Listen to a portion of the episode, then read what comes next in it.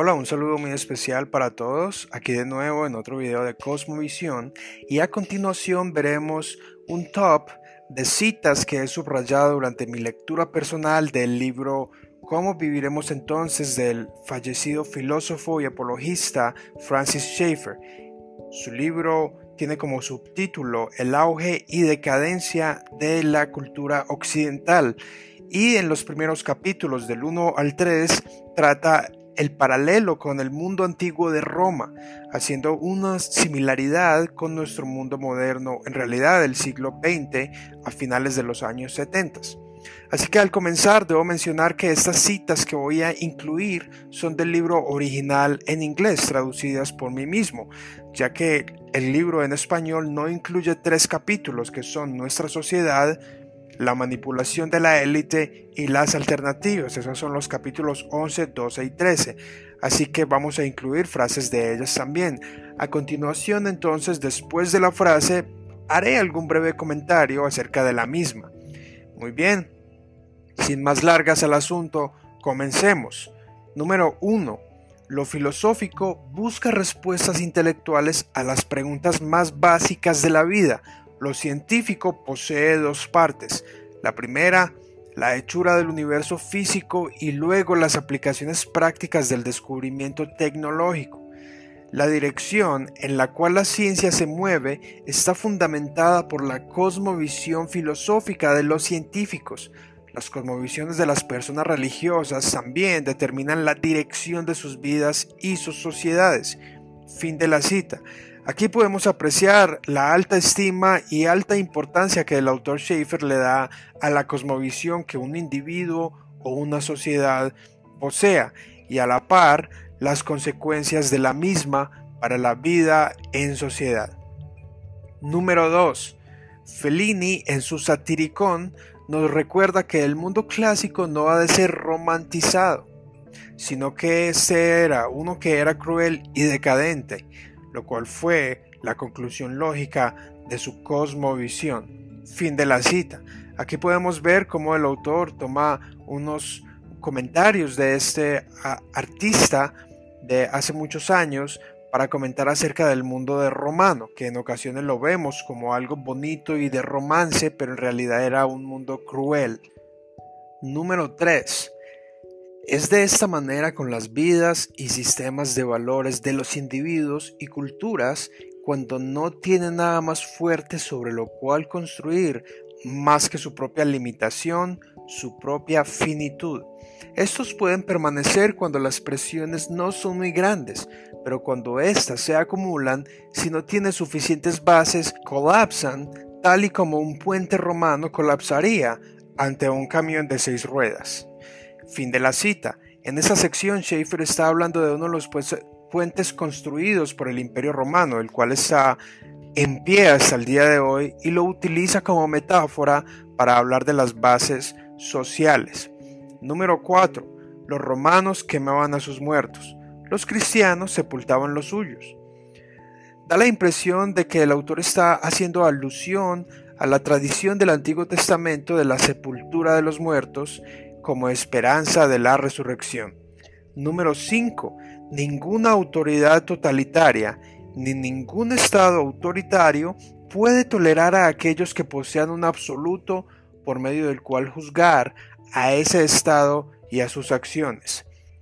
En esta porción del libro, Schaeffer nos habla de lo que él mismo llama el consenso cristiano, lo cual hace alusión a la exclusividad del cristianismo de afirmar que posee valores absolutos u objetivos sobre los cuales juzgar universalmente los comportamientos y procederes morales y éticos ya sea de una nación o de un individuo. Número 6. Los decadentes romanos se entregaron a una sed por la violencia y la gratificación de los sentidos. Esto es especialmente evidente en su rampante sexualidad. Aquí en esta porción está muy, es muy equivalente lo que Schaeffer dice con lo que dice Génesis capítulo 6. Cuando se multiplican las personas, se multiplica la maldad y los intentos del corazón son continuamente hacia el mal.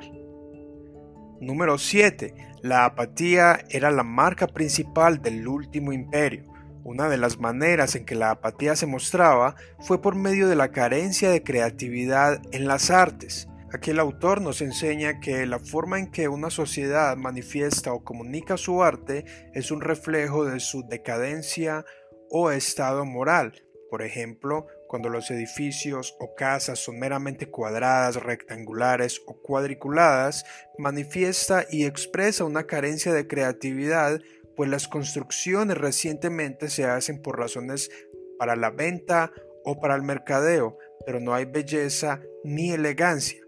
Es solo un ejemplo en que el arte manifiesta la decadencia moral de una sociedad. Número 8 la élite abandonó su búsqueda intelectual por la vida social. El arte oficial y patrocinado fue decadente y la música cada vez, cada vez más bombástica. Toda la vida, incluso las monedas, fueron marcados por una predominante apatía.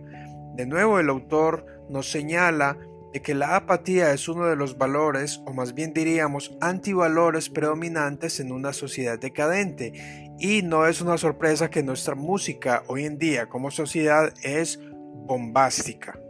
Número 9. Por todas las limitaciones de medios visuales, la gente era gente real en un mundo real. En esta cita, el autor nos explora el arte en la Edad Media y cómo comenzó con retratos realistas, en lugar de retratos fantásticos o fragmentados. Número 10. Hoy día esperamos que el Estado provea hospitales o se encargue de la caridad. Esta expectativa subraya el amplio cambio de potestades entre el Estado moderno y su contraparte medieval, pero el Estado, ya sea uno débil o fuerte, siempre ofreció un problema para la Iglesia, especialmente cuando tiene que ver con asuntos de principio moral.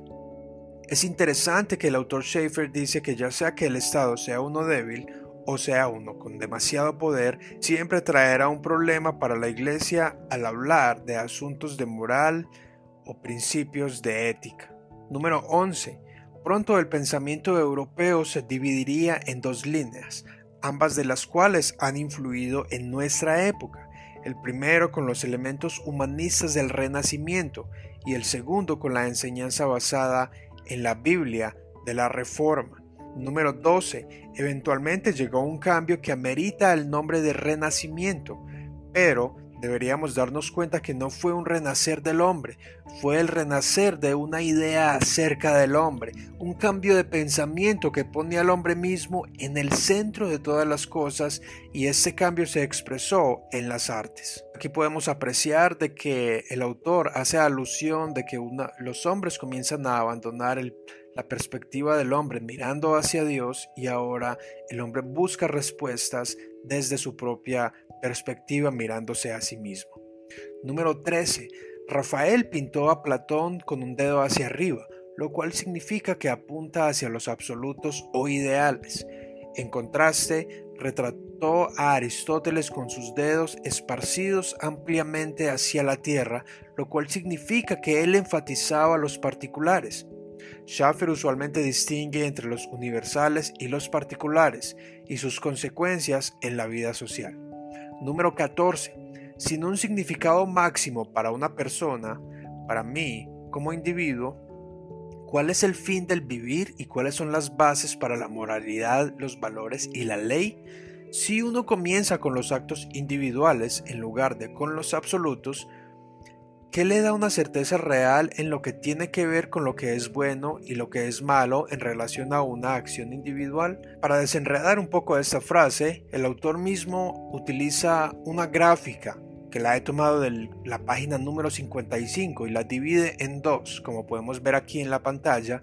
Primero, la gracia, es decir, lo superior, Dios el Creador, el cielo y las cosas celestiales lo que no se puede ver y su influencia sobre la Tierra.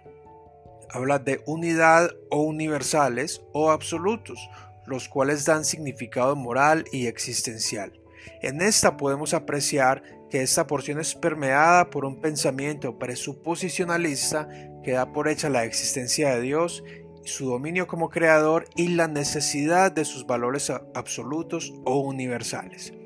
A continuación vemos el segundo, que es naturaleza o lo inferior, es decir, lo creado, la tierra y las cosas terrenales, aquello que es visible y lo que sucede normalmente en el universo de causa y efecto. Lo que el hombre como hombre hace sobre la tierra, es decir, diversidad o cosas individuales, lo que se llama particulares o los actos individuales del hombre. Aquí podemos añadir de que se puede apreciar que a finales de los años 60 ya este autor se anticipaba al individualismo y preferencia ética y moral bajo la etiqueta de la diversidad. Número 15. El hombre se hizo a sí mismo cada vez más independiente y autónomo, y con esto vino cada vez más la pérdida de todo aquello que daba significado, ya sea a las cosas individuales en el mundo o al hombre. Con esto comenzamos a ver el dilema del humanismo, el cual nos acompaña hasta el día de hoy. En esta porción para Schaeffer, cuando el hombre abandona los universales o valores morales de un Dios absoluto, es cuando comienza su decadencia y su carencia de significado en el mundo.